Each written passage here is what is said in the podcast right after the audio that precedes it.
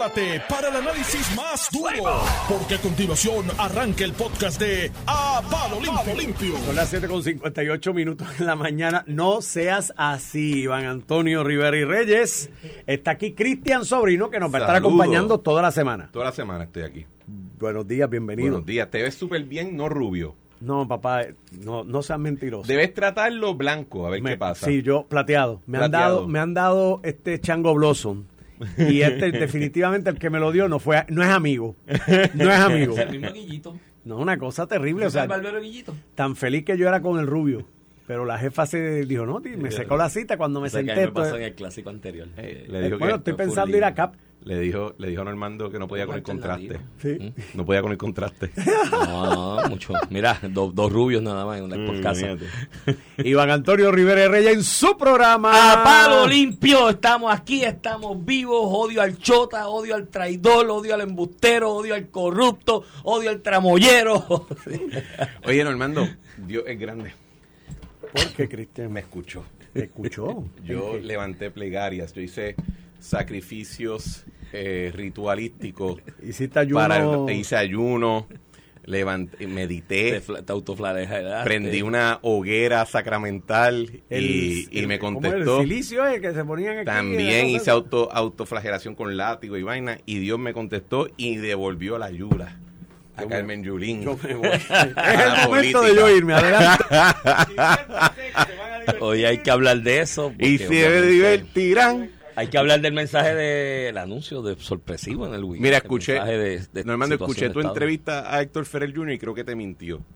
Cuando él decía que nadie en las actividades le habló del tema, eso es embuste. Todo el mundo fue a abrazarlo, a dar la mano. ¡Qué a bueno! ¡Qué bueno ya por fin! Mira, tenemos que hablar de eso y de, y de Tatito, el último atisbo de resistencia. ¿Tú viste? Tatito el olfato está, el bunker. está, está afilado ahí. Ah, empecemos con lo de Tatito. Cuéntanos. Vamos, no, porque tú dices eso. Es, un solo, es el mismo.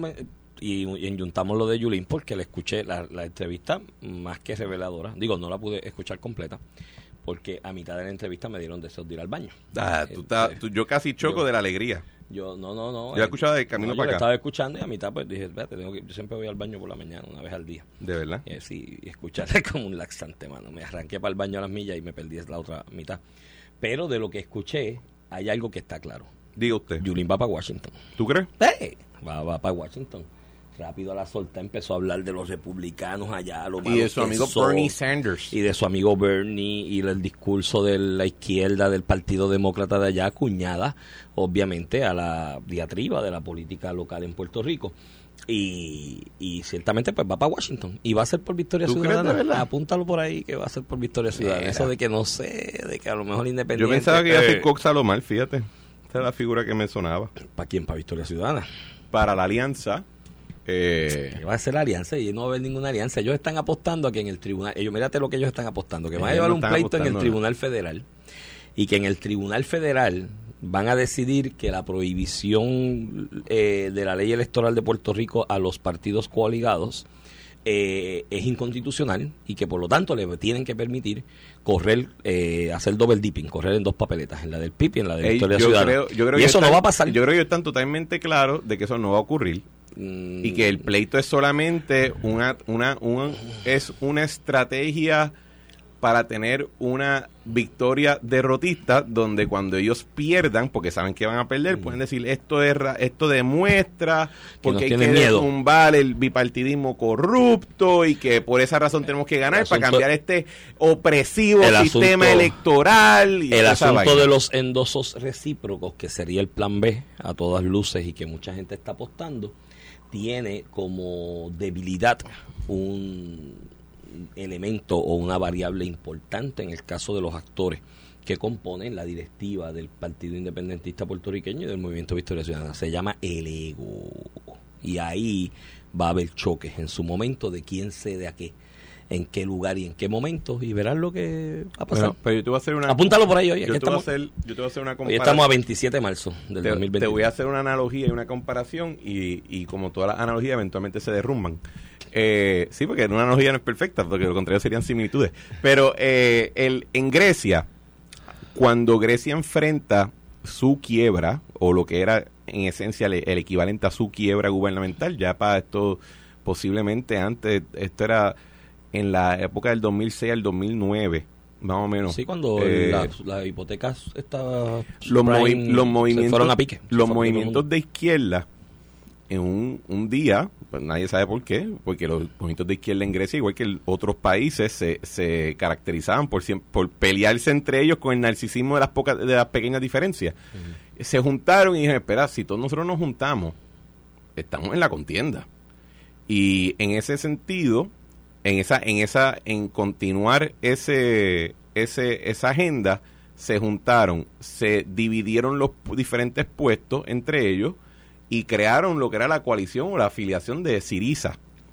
Y pudieron, en efecto, llegar al poder, no obstante que después los bancos alemanes los destrozaron por todos lados, ¿verdad? Porque una cosa es en el micrófono, otra cosa es cuando tienes que gobernar. Doña Angela Merkel. Y ento- la Unión Europea les dijo, muchachitos, por aquí. Y por aquí es. Y entonces Grecia todavía no ha podido recuperar de los estragos que causaron tanto los bancos alemanes como los estragos que causó Siriza con su política fallida y destructiva para el mercado Hicieron interno. todo lo contrario a lo que ameritaban los tiempos. Correcto. Y en Puerto Rico creo que este asunto de Victoria Ciudadana con el PIB, con realengos del Partido Popular, incluso Dignidad cae en esta redada, demuestra un poco ese mismo fenómeno y en eso yo digo que son, son analogías. Lo que pasa es que se derrumban en el sentido de que yo creo que ellos en Puerto Rico, esos grupos, no tienen la masificación ideológica que podía tener un Siriza en Grecia, porque simple y sencillamente eh, no, no cuaja con la demografía de la- del electorado de Puerto Rico.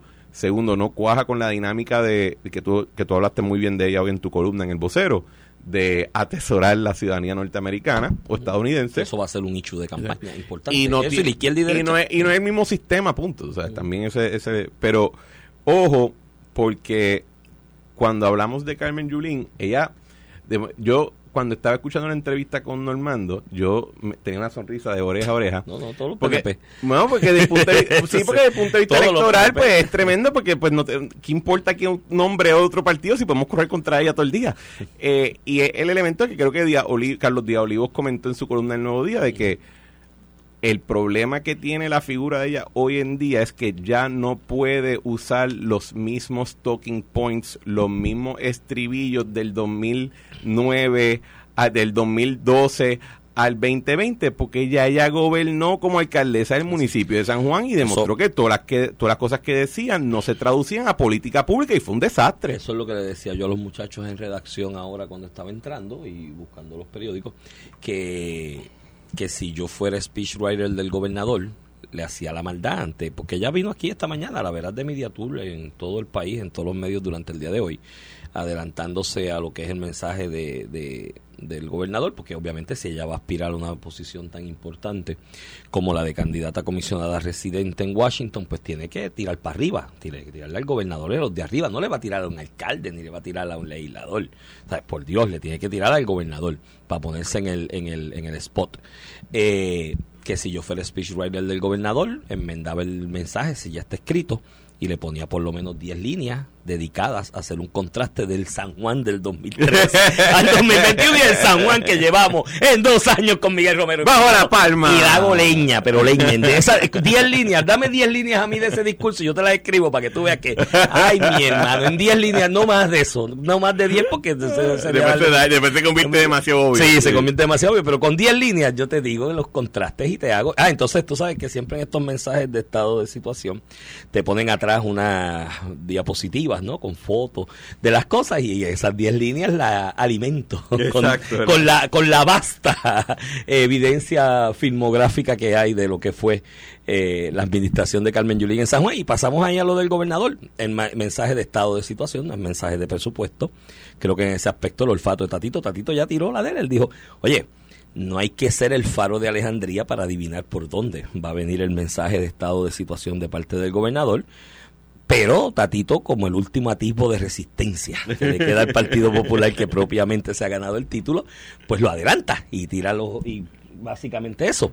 Número uno, voy a picar adelante porque la Junta de Control Fiscal una vez más va a decir que Esto en no esta tribu, digo, lo que pasa es que ahí a Tatito se le olvide y escuchar a Héctor Junior también. Que quien le le toca olvida. aprobar el presupuesto Ay, ellos. Si- en la si Cámara. el presupuesto no balancea, es porque la legislatura no, no lo quiere balancear. Entonces, pues ahí, pues eh, el gobernador, le- el presupuesto va a estar, la, la Junta no se lo va a aprobar, se lo va a declarar nulo porque no cumple con el plan fiscal y él está picando adelante. Eso aplica a los dos, aplica a la legislatura porque el anterior, la Junta aprobó finalmente el, el de ellos porque se formó un tirijal entre Fortaleza y la Cámara y la Cámara lo viraba y Fortaleza lo viraba y la Junta dijo, mira ya, se dejan de changuería. Bueno, después que la Junta envía la carta diciendo se dejan de changuería, el presupuesto que va es el mío porque ustedes no tienen la capacidad Mira. de ponerse de acuerdo, aprobaron uno a las 12 de la noche, Sí. allí simbólico, pues si ya la Junta te había mandado la carta, Sí. Pero anticipó eso, anticipó que el gobernador va a resaltar logros y demás en el área económica.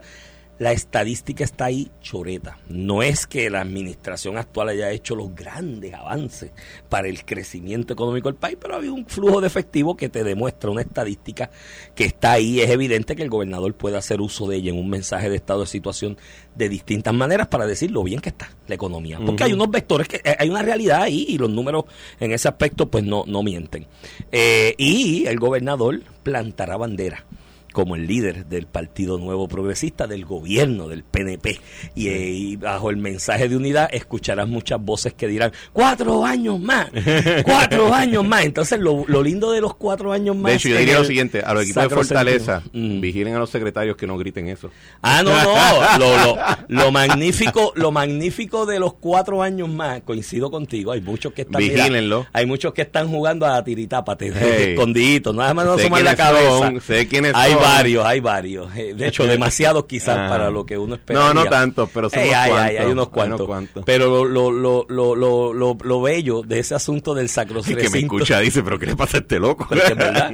Pero que tienes razón. La Eh, política, así es, organización es estructura. lo bueno, lo bueno, y, lo bueno y lo bonito del sacrosanto del recinto aquel del Capitolio, de aquel hemiciclo, es que esto se transmite por las televisoras del gobierno. Vas a tener seis, siete tiros de cámara de todos lados, enfocando prácticamente con esos seis o siete tiros a todo el mundo, a Raimundo a todo el mundo, y vas a poder después ver- y pedir los crudos y ver quién tiene caras largas y quién está entusiasmado Ajá. gritando cuatro años más. Y, y lo bonito allí también es que como la, la- la- la acústica y la forma en que está hecho el recinto, esos cuatro años más allí se escuchan, mi hermano, como si fueran un millón de personas gritando Sí, a la vez. sí.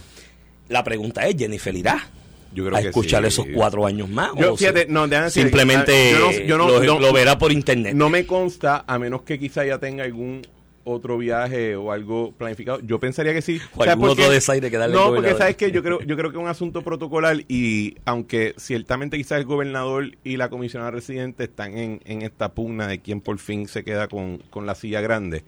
Yo creo que ambos han demostrado cierta madurez en poder mantener el protocolo y en poder... Bueno, hay un eh, mensaje de unidad que le ha exigido la base del PNP, Sí. que lo vimos tan reciente quiero, como una quiero, asamblea. quiero recordarle a, los a los radioescuchas un poquito de, de dónde vienen estos mensajes, porque a veces pues nosotros quizás que, que discutimos y, y- y hablamos de estos temas todos los días, pues damos por sentado que todo el mundo pues conoce el porqué de las cosas, pero parte de nuestro rol es, es informar y educar. Mira, en desde los tiempos de, los primeros días de los Estados Unidos, de la República de los Estados Unidos, el, gober- el presidente enviaba un mensaje de situación al Congreso donde él daba sus recomendaciones, explicaba sus prioridades y, y hacía algún que otro mensaje que dirigía al pueblo estadounidense en general. Esa práctica la van adoptando con los tiempos los diferentes eh, gobernadores de los diferentes estados.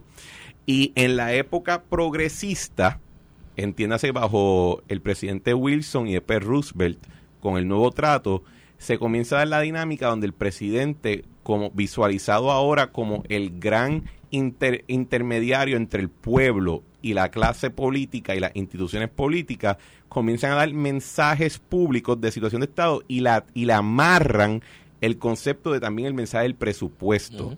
Que eso era algo que incluso en los 1800 sería un insulto a la legislatura que un presidente Le recomienda recomendara algo del presupuesto porque ese era su poder pero ahí uno ve cómo va cuando se aprueba la ley Jones Bueno, los padres fundadores lo pusieron así la constitución. Cuando, cuando se aprueba la ley Jones y después la constitución, que casi es una calcomanía, eh, viene y coge y, y se establece el sistema de Puerto Rico, el sistema del Estado de Puerto Rico, se, se, se adopta esa figura del gobernador, dar su estado, su mensaje de Estado y su mensaje de presupuesto con las leyes que quería que se aprobaran, con el presupuesto que quería que se aprobara. Y bajo Muñoz ya eso era casi un, no era un mensaje, era una orden. Esto es lo que se va a aprobar. Punto. Porque el hombre es el líder. ¿verdad? Pero eh, cuando Muñoz pasa a otra esfera de su vida y se, se disloca un poco ese control autoritario en Puerto Rico, los gobernadores empiezan a dar estos mensajes y los empiezan a utilizar también como, como andamiaje de propaganda política al público, no propaganda en el sentido de, de- de mentir, sino de dar su visión de a dónde debe ir el Estado. Y si no me equivoco, bajo Roselló padre, se dividen los mensajes empieza a dar un mensaje de Estado y un mensaje de presupuesto. Con la Junta, eso obviamente ha sido eh, un poco erosionado, dado que la Junta tiene poderes para aprobar un presupuesto, no obstante tus mejores argumentos. Eh, pero creo que todavía sirve ese mensaje de Estado y posiblemente ese mensaje de presupuesto para ese, ese, ese andamiaje de comunicación y de establecer la pauta discursiva de una administración. Y en ese sentido yo espero porque no tengo la más mínima idea de lo que va a decir, que, que el gobernador aproveche la oportunidad para coger los datos y los números positivos que claramente ha podido gozar su administración, no obstante los mejores esfuerzos de otras personas a tratar de degradarlos, y los ate un poco a la experiencia humana y a los diferentes eh, retos y complejidades que, que enfrentan los puertorriqueños en el día a día, no obstante esos buenos números. Porque aunque haya una junta de control fiscal, no podemos eh, olvidar que la política no es solamente la, la, la dictadura y el imperio del Excel y de los numeritos y de las tablitas y de los informes. Es también, la política es, es vida, es, es una visión concreta del ser humano en el público, en su, en su quehacer, y yo creo que el gobernador debe aprovechar la oportunidad, ahora especialmente que vamos por un año electoral, para humanizar esos números de una manera que sea más, rela- más relacionable con el, con el público en general. Pues yo creo que aparte de tratar de resaltar lo que deben o puede eh, establecerse y venderse como logros de la administración, especialmente en el área económica, tiene que necesariamente hacer un anuncio de algo impactante. Dentro de ese retragila de fondos federales que hay, de lo que se ha hecho ya con algunos de ellos, porque también tengamos en consideración otra cosa. Ahora que esto coincide con la época de la erradicación de planillas y demás, en Puerto Rico hay familias que entre el crédito por trabajo y el crédito por dependiente van a coger una chauchita de 12 mil y pico de pesos. eh, No son malos. eh, en este ciclo contributivo y eso impacta y aunque haya gente que lo quiera negar y no lo quiera ver para un ciudadano de a pie que su salario puede estar quizás entre los 15 mil y 20 mil dólares cada uno en el matrimonio quizás llegar a 40 mil entre los dos si tienen tres nenes entre ese crédito por trabajo y el crédito por dependiente coger 12 mil pesitos cada uno pues mira es un billetito, ¿me entiendes? Tú sabes, Sí. o cerca de eso.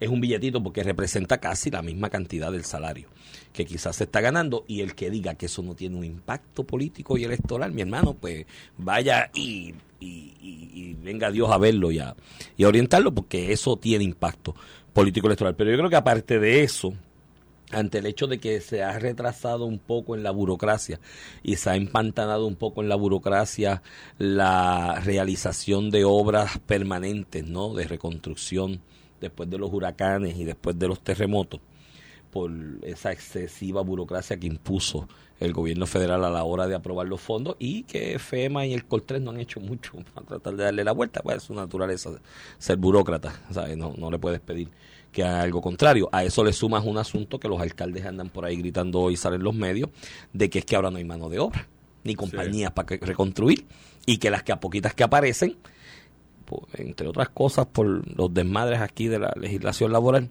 las poquitas que aparecen, pues los precios son altamente caros, ¿no? El costo de esa reconstrucción. Entonces están diciendo ahora Villalde, al de Villalba, que quiere ser gobernador, diciéndole al del Coltré, mira, ¿por qué no hacemos un junto entre todos y ustedes el Coltré hace esto por nosotros de hablar con FEMA, a ver si nos cambia las condiciones, señor. aumenta los chavos. Y yo, gallo, tú quieres ser gobernador, hazlo tú, como tú vas a... Esto, esto es lo mismo de Yulín, cuando fue a llorar porque que Donald Trump nos dejaba morir de hambre y de sed, con la cara de agua en la espalda allí en, el coliseo, pero nos están dejando morir de hambre y de sed, Trump. Y tú no eres soberanista, ese era mi pensamiento en ese Claro. momento. Este es, tú no eres candidato, quieres ser candidato a gobernador, pues no le pidas ayuda al del Coltré. Hazlo tú y ve tú donde el de FEMA y siéntate con él y dile, mira, esta es la nueva realidad. Pero bueno, cierro el paréntesis del llanto de los alcaldes y ciertamente ha habido un retraso en lo que la gente esperaba ver a dos años ya de este cuatrenio con esos fondos que se realizara de obra. Así que, dicho eso, mi punto es que el gobernador tiene que hacer un anuncio de algo hoy que sea como la Vale Plata. Tiene que ser ese anuncio que levante pasión, que levante entusiasmo y que todo el mundo diga, diablo, qué clase de idea es esta, ahora sí que esto vamos para adelante. Creo que si el mensaje no tiene un elemento de un anuncio o dos de ese tipo, eh, va a pasar como otro mensaje más. Pero, ¿qué, qué tipo de anuncio tú No te sé, no refieres? se me ocurre ahora mismo. O sea, estoy diciendo Porque que tampoco quiero que haga como Aníbal Acevedo Vilá, que se inventó un, un segundo piso para hubiese sido un palo, hubiese sido un palo el Sí, segundo pero piso, eso no iba a pasar, o sea, no. Por amor de Dios. Pero no sé, no se me ocurre uno ahora mismo. Yo no un creo que se ejemplo. invente cosas tampoco. No quiero. eh, no es inventársela, es soñar. soñar es bonito. ¿Tú no, has, vi- tú no has leído los libros esos de Osmanino, sueñen No, grande, una- piensen una- Hay una grande. diferencia entre ambiciones y paja. Y, y- y yo creo que tampoco, tampoco uno debe... O sea, de hecho, la razón que entramos en esta en la quiebra en la que entramos por las es porque hubo una, una pajería espectacular donde se, desat- se desamarraron las promesas políticas y las acciones gubernamentales de la franca realidad. ¿Y tú crees que eso ha cambiado?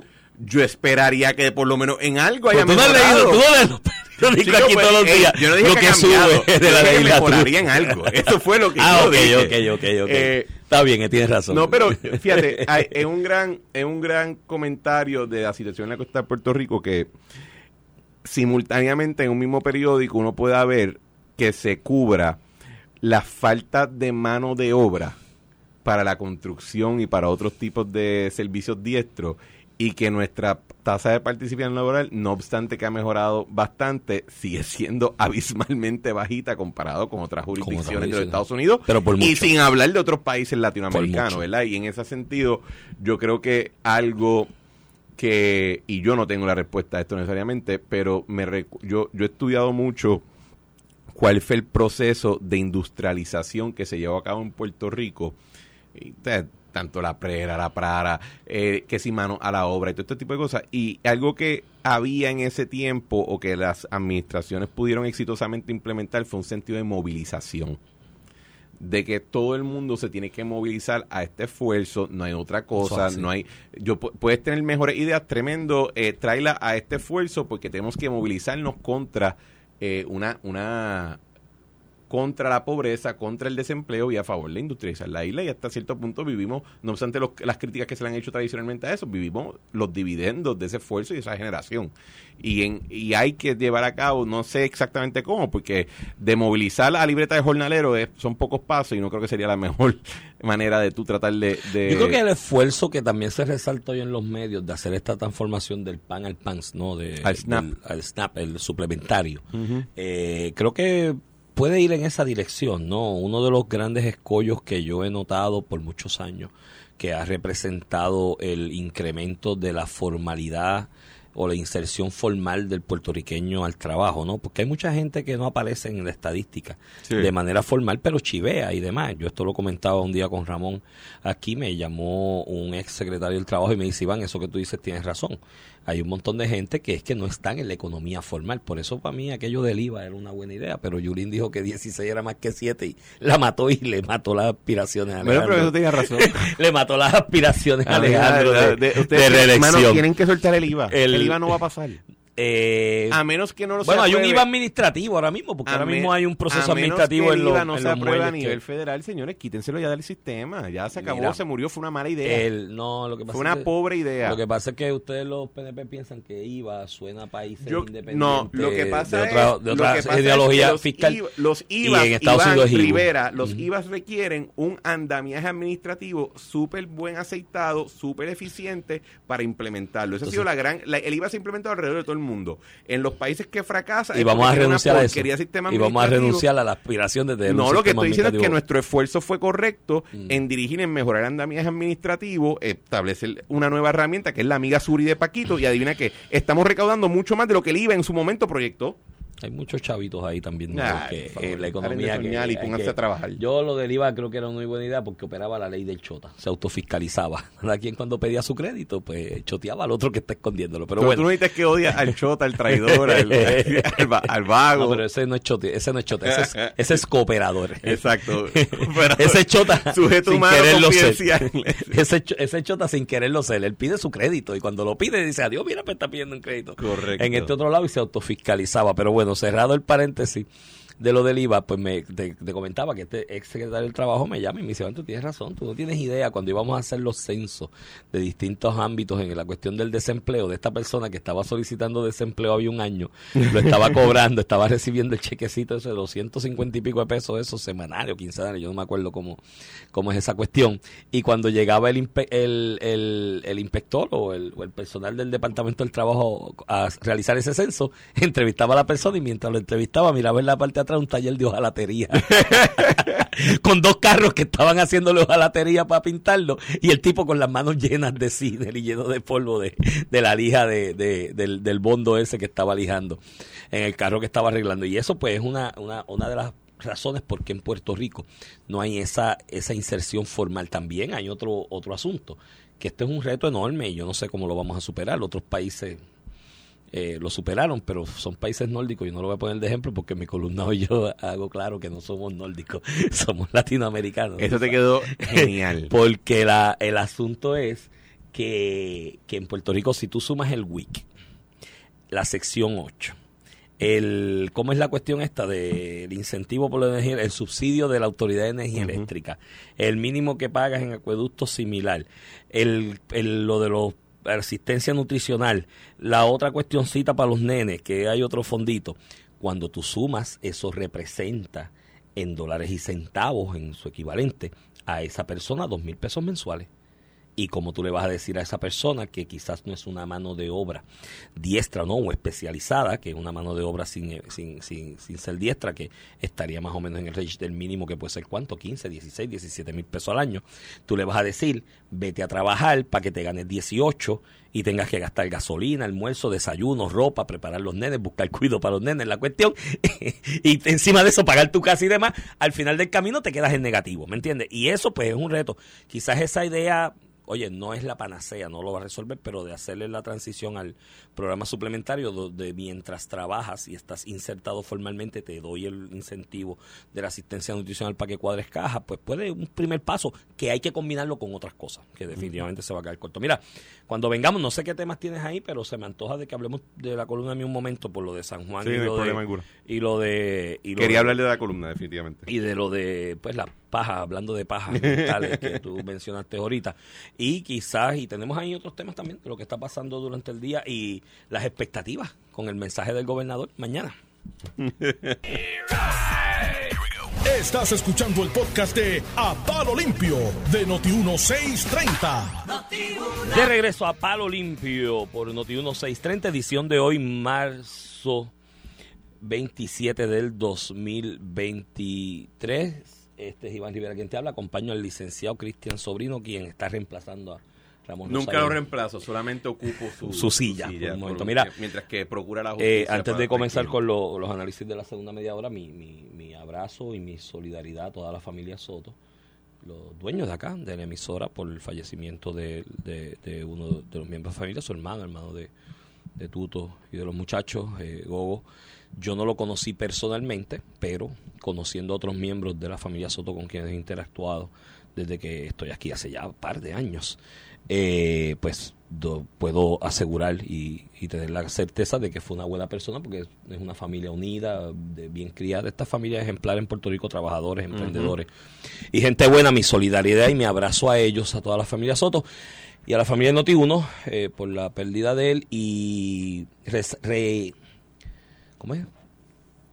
haciendo hincapié nuevamente en algo que yo siempre he dicho aquí y vuelvo y lo repito en el día de hoy, yo me siento muy afortunado de tener la oportunidad de dirigirme a ustedes a través de estos micrófonos, a través de un medio de comunicación que es una empresa familiar, donde lo trabajan como una familia, lo echan para adelante como una familia y no de esas emisoras o medios de comunicación del entramado este corporativo multinacional que tú no sabes que mucha, a mucha gente a veces se le cae hasta la boca porque si dices algo de alguien o de algún negocio, de alguna empresa, pues estás pisando un callo porque hay unos entramados corporativos que están todos entremezclados. Acá es un negocio familiar donde yo me siento afortunado porque yo aquí puedo decir lo que pienso sin ningún tipo de cortapisas, ni limitación, ni, ni censura. Y pues mi agradecimiento a la familia por eso y mi abrazo de solidaridad en, en la pérdida. Mira, Cristian, tenemos varios temas. Este, Vamos a empezar con la columna tuya, que Vamos a creo empezar que con la columna. de las mejorcitas tuyas últimamente, ¿sabes? ¿De verdad? Sí. Contra, gracias. Viniendo de ti. A veces te, vas eh, por- te- a, mí, me- halago. a mí me gusta mucho tu columna y a veces te vas por unas tangentes o por una- unos caminos que poca gente se atreve a tocar.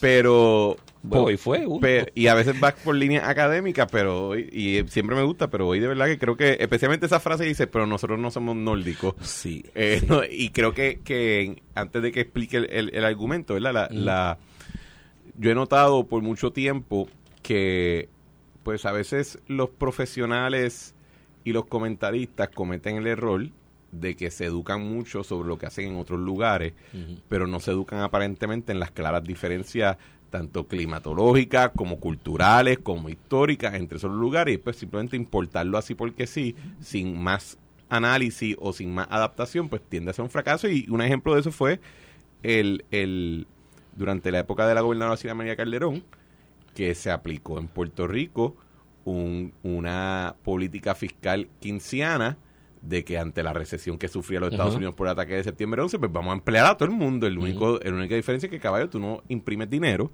eh, tú no tienes política monetaria y lo que hicieron fue endeudar la isla dramáticamente en cuatro años solamente. Mira, se apoderó, se apoderó un grupo que está protestando ah, para los que están viendo o tengan que hacer gestiones en el edificio que alberga la Junta de Control Fiscal. Esto es allí en Atorrey, ¿no? Sí. eh, pues tengan en consideración los abogados que tienen algo en el apelativo. Asegúrense de cuadrar todo temprano y mandarlo temprano, pues no se sabe que vaya a pasarlo hoy allí, porque hay un grupo ahí enmascarado, vestidos de negro, apoderándose del lobby del edificio donde alberga las oficinas de la Junta de Control Fiscal y dicen la Junta para afuera y demás. Yo no entiendo cómo llegaron allá arriba con tanta facilidad. No, pero porque ese yo es el lobby. Pero pues que yo he ido allí a llevar el Hay una escrito. escalera ya, oye, yo, voy a decir, yo voy a decir lo siguiente, Yo- los felicito porque solamente les tomó nueve años encontrar dónde era la oficina de la Junta de Supervisión Fiscal. Protestas contra la Junta en el Tribunal Federal, protestas contra la En la Junta en calle. Minilla, en, el- en En la, la autopista. en la legislatura, en Fortaleza, y por fin luego de nueve años los caballos el de los felicito, Sistema pero- Educativo de Puerto Rico en acción. Pero no es fácil, ¿eh? Porque es que entrar ahí. Si yo, yo he ido ahí al apelativo a radicar un escrito y es un screening, mi hermano, que para su Pero sí, porque trabajo. iban- Porque iban a poner seguridad si nadie sabe dónde es que estaban aparentemente. Le tardó nueve años, los felicito. son unos A mí me ha dado trabajo ir a, a la, a, la, a la Secretaría del Tribunal Apelativo, que ahí mismo, porque. entonces. Mira, no te- muchachos, cuando acaben, por favor, vayan a los restaurantes de ahí. Hay unos restaurantes bien ricos. Eh, de hecho, en, sí, no- en, no- en el edificio de, de, de. Popular Centro también hay unos restaurantes. Bueno, lo- Ah, cruzar la calle. Pero allí no está la Junta tampoco, ¿eh? Donde por Es fin lo encontraron después de nueve años. Sí, ahí, sí, porque Vamos a seguir se- hablando de la columna. Ellos van a usar el wifi de Popular. Centro. Esto está mal, brother. No puedes seguir así. Mi sentido humor es negro, entonces me ha causado problemas. No, no pueden juntar mucho a ti a mí, pues es un problema. Mira, el, eh, vol- volviendo a la columna, eh, sí, lo, lo que señala, y, y el, el pie forzado de la columna, eh, el testimonio de Oscar Santamaría la semana pasada, que dentro de lo que testificó, que todavía yo me estoy preguntando por qué, su, el, perdón, por qué el abogado de Ángel Pérez en su cross le hace preguntas sobre otros donativos u otras gestiones con alcaldes, porque no, no era pertinente, pero bueno, allá cada cual con su estrategia y le preguntó y él dijo, sí, no, yo a Miguel Romero le di 50 mil pesos. Entonces se ha creado toda esta vorágine. Eso no es lo que dijo en el tribunal. No, eso no es lo que dijo. Dijo que aportó 50 y dijo que no se los dio directamente a Miguel Romero, que aportó de alguna manera. El abogado que hizo la pregunta, ¿no? En el cross, al otro día, acto seguido, aclaró el contexto específico de la expresión. De hecho, dijo, mira, ahí está la transcripción, la pueden leer. Y Oscar Santamaría hablaba de algún tipo de actividad, que esto funciona así. Tú quieres, como en el sistema democrático representativo que tenemos, eh, la, ha dicho la Corte Suprema de Estados Unidos que el dinero es, Es equivalente a expresión y al ejercicio de la libertad de expresión. Parte de mi ejercicio a la libertad de expresión es lo que ha dicho la Corte Suprema de Estados Unidos. Pues es que si yo me quiero expresar dándole dinero a alguien, pues le doy. Y muchas veces lo que se hace es ese que quiere ejercer esa expresión y obviamente congraciarse con el candidato político, lo cual tampoco es ilegal porque la misma Corte Suprema ha dicho en el caso de un gobernador de Virginia, pues sí, si le regaló un viaje, pues si todo el mundo quiere congraciarse con el que está, eso es normal dentro de la dinámica y demás. Lo que es ilegal es ese tipo de intercambio de consideraciones Mercantil. económicas o mercantil a cambio de que me des preferencia prefiriendo los procesos, la sana administración y, y al margen de la sana administración, darme preferencia a mí en la contratación, por ejemplo. ¿no? Y eso es soborno. Porque ahí está el quid pro quo y él lo verá, pero dar. Y muchas veces lo que hacen personas es que dicen, mira, fulano, está corriendo, sí, te voy a hacer un fundraiser. Y alquilan un saloncito. Aquí son tres o cuatro restaurantes los que usan siempre para eso, son como que los mismos. Y alquilan un saloncito, hacen un desayuno, una cenita. De ordinario los desayunos son los más rentables porque te dan un revoltillito de huevo allí de sabrío y un juguito de chino y un café y te cobran dos mil pesos, mil quinientos pesos por taquilla. Y invita gente que conoce. Y dice, mira, tengo un desayuno y gente que también quiere congraciarse, llega allí, conoce al candidato y demás. A todas luces de lo que dice el abogado Osvaldo Carlos, que fue el que hizo el contrainterrogatorio, de lo que ha dicho Ángel Cintrón, que fue el director de campaña, persona que me merece mi entera credibilidad, ¿no? Yo de Ángel nunca he tenido que decir que, que Puedes tener diferencia de criterio, pero no de- hemos tenido de su inmensidad capacidad. de su no no capacidad es una de las personas más brillantes que hay en este país en la política en manejo de campaña y él ha dicho también mira me consta que se hizo una actividad se corroboraron los nombres de hecho la oficina del Contralor Electoral hace esas auditorías, te cogen muestras de ese tipo de actividad y te le manda email a algunas personas, mira, usted aportó en esto. Y las personas contestan, y de ordinario, y el que no, dice, no, yo no. De hecho, ha habido campañas en el pasado que ha habido multas porque se ha hecho ese tipo de auditoría y se le ha, y se le ha, y se le ha permitido eh, aclarar. Entonces, aquí, a pesar de esas aclaraciones, todo el fin de semana, todo el ulti- el- los últimos días de la semana pasada, era que Miguel Romero cogió donativos ilegales. Claro. O sea, ya sale corriendo Domingo Emanuel, vamos a atacar la corrupción y lo vamos a investigar. Y pues si ya aclararon ahí, de alguna manera, el contador dice, es que necesito más chavos, pero voy a investigar también. Entonces, a mí se me ocurre que la paja mental, porque entonces aquí se monta cierto grupo de la izquierda con la paja mental de que es que tenemos que acabar con el inversionismo político, es que tenemos que prohibir el financiamiento privado de campaña, es que tenemos que limitar la, la aportación. Y yo, mi hermano, ya eso está decidido por la Corte Suprema, lo que se puede hacer y lo que no se puede hacer. De hecho, ustedes en la izquierda, eh, los que estaban montados en ese discurso y los que se lo aplauden en algunos medios, lo hicieron con un sindicato a base de la misma jurisprudencia Citizen United que lo permite a los sindicatos también aportar a la tema campaña. No tan solo le aportaron a Victoria Ciudadana un millón de pesos a un sindicato, hicieron un acuerdo escrito. Sí. Con Manuel Natal hicieron uno en San Juan, que si ganaba le iba a aumentar la, Y an- y la participación y de las cuotas y el, y el, an- el, eso- convenio. Y antes de eso, por ejemplo, y esto lo ideó, yo creo que magistralmente Carmen Yulín Cruz cuando corrió para alcaldesa, que entraba en acuerdos con diferentes comunidades, que a cambio del voto de esa comunidad ella va a invertir fondos públicos en XYZ. Sí. Pues esa es la política. Pues así es que está la- el asunto. Y yo digo, pero si ustedes atesoran la ciudadanía americana, el 95% del país, según encuestas, atesora la ciudadanía.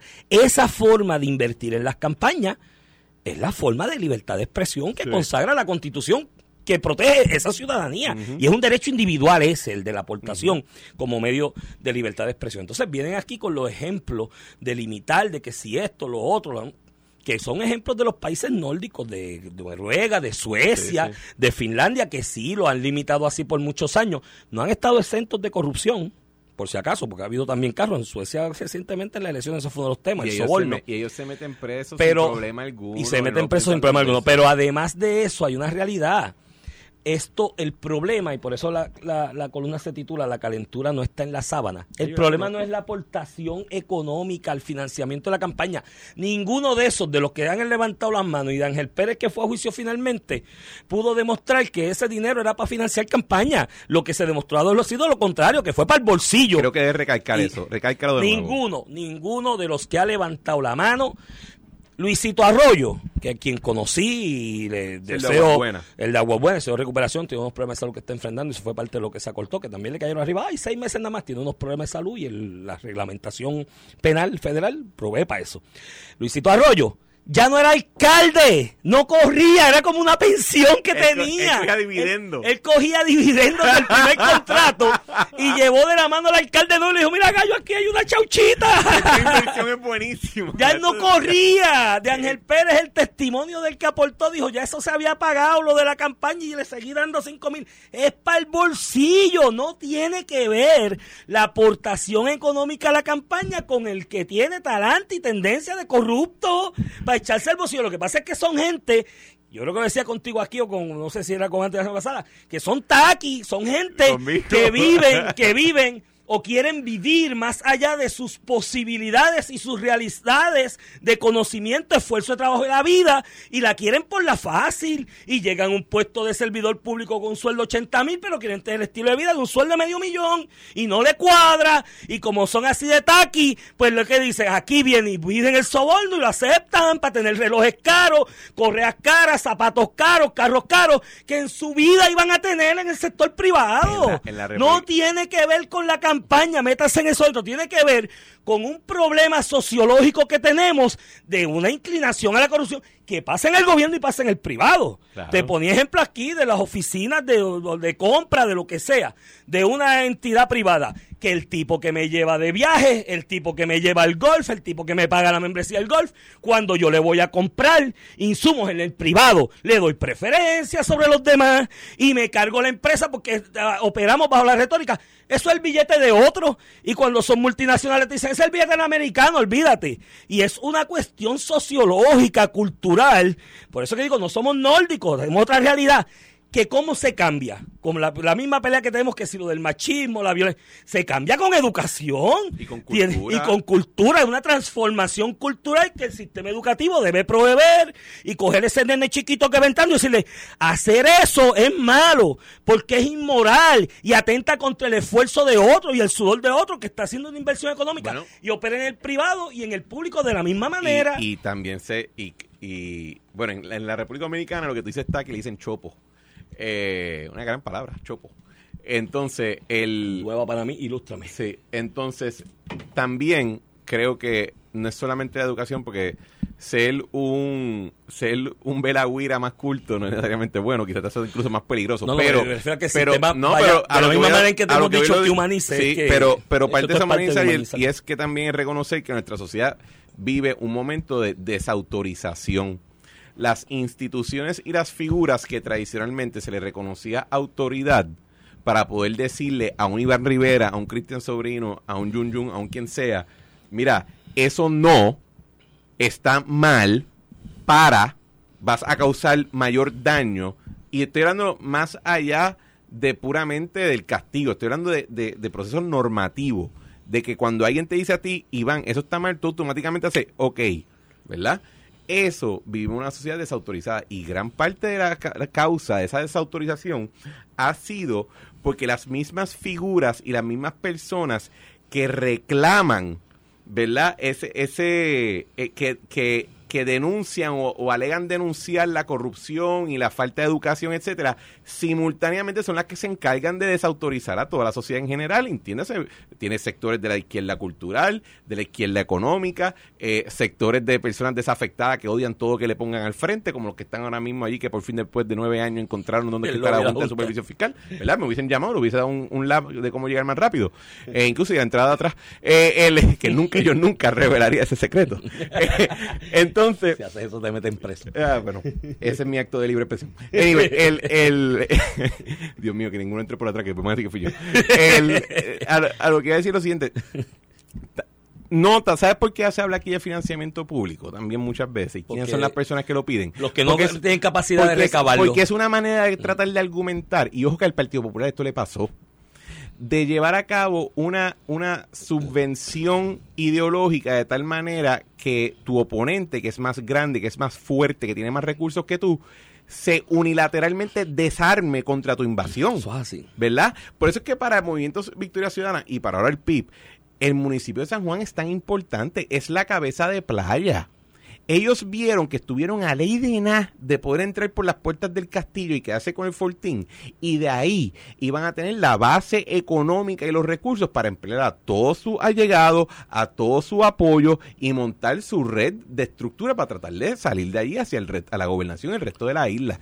Y por eso es que ellos simultáneamente piden que no exista financiamiento privado para las campañas de los partidos mayoritarios o de otros partidos que sea, sea dignidad, Y que me den igual a mí. pero hacen acuerdos con las uniones que lo apoyan Claro. y hacen y después piden financiamiento público pero es para que no es para que ellos tengan más recursos es para que el otro tenga menos porque es una manera de buscar argumentar la- el desarmamiento unilateral de un opositor político. Así que todo esto son trampas. No, bueno, no digo trampas en el sentido, son, son estrategias, Estrategia. son tácticas Claro. para tratar de llevar una contienda competitiva. Oye, y razón tienen, pero yo no entonces tengo la necesidad de caer en la trampa, porque Pero claro, no. yo creo que uno quisiera tener un, yo absolutamente creo que no debe haber corrupción gu- gubernamental y que no debe haber pay for play en las campañas políticas, pero es lo que tú dices. No. Eso no fue lo que pasó aquí. No. Lo que ocurrió aquí fue que un chorro de chopo que querían vivir más encima de los gandules cogieron dinero privado a cambio de una acción oficial y eso no hay manera de tú prevenirlo excepto de elegir mejor gente. Exacto, es cuestión del talante del que elige. Claro. Cuando tú lo veas, mira, cuando tú veas un candidato que viene de la nada, desgarrarse las vestiduras de lo mucho que le Y- quiere y- espera, servir al país. yo soy crítico de que se trate siempre de personalizar todo en esta isla, que creo que es un Sí, mal. sí, pero y creo tienes que, que hay mirarlos uno a uno Pero de vez en cuando Seguro. hay una situación donde la, la contención es más simple que uno cree. El tipo un chopo y un cafre y cogió los chavos que no le Eso correspondía y se acabó cuando- el tema. Y tú los ves que vienen con este trayecto de vida que no, sabes, no, no ha hecho nada importante en su vida, empresarialmente, en la forma privada, y de momento viene a desgarrarse las vestiduras de que es el más que va a aportar. Y tú dices, pero ¿qué vas a aportar si en la vida tuya privada no te has aportado contigo mismo? Tú sabes, y esos son los que vienen a servirse porque han identificado que el modus operandi de, de muchos en el gobierno ha sido ese, coger al privado y decirle, bueno, pues yo soy el toll gate, dame tanto. Y, y- y coincido, y tú lo dijiste la semana pasada aquí, y también lo dijo Anthony que estuvo por Ramón, de también la carga que le tiene que caer al privado, ¿no? Lo que pasa es que cuando se enjuician estos procesos públicos, la carga siempre gira más hacia el público porque es el que tiene el sartén agarrado por el mango. Claro. Tú sabes, no, y, y lamentablemente en Puerto Rico hay privados que no te lo van a decir públicamente porque serían misiones de qué sé yo qué, problemas de debilidad de su carácter y su talante que te dicen, pero Iván, es que si tú no haces eso, no te sacan del mercado, te cierran el negocio. Oye, y ha pasado. Ha pasado, aquí ha habido gente en el sector público que... Oye, y está todas las esferas, porque todo el mundo... Ah, todo el mundo habla del político, ¿no?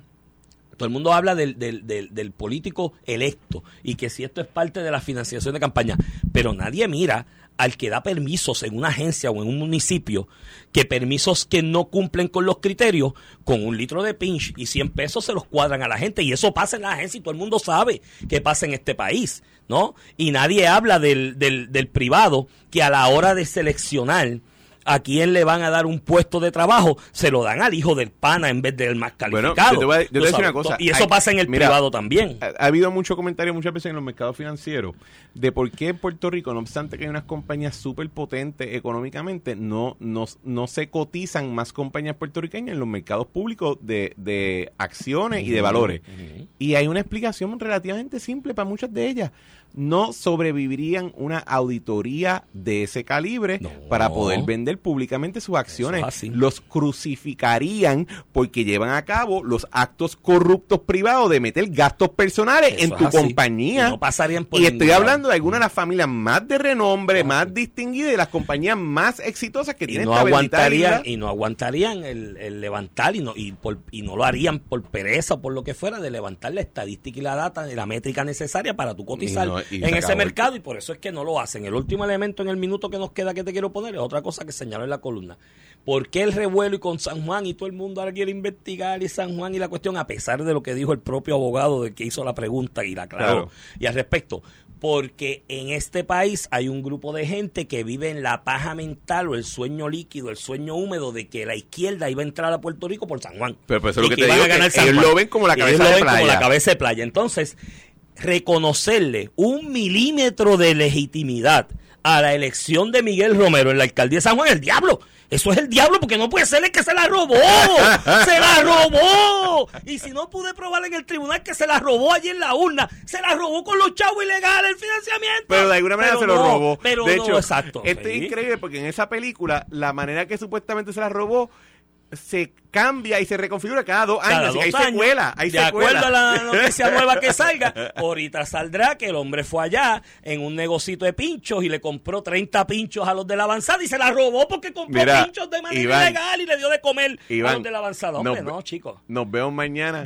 Quédense en sintonía para sin miedo. Y vayan allá para la Esto fue el podcast de A, A- Palo Limpio de Noti1630. Dale play a tu podcast favorito a través de Apple Podcasts, Spotify, Google Podcasts, Stitcher y notiuno.com.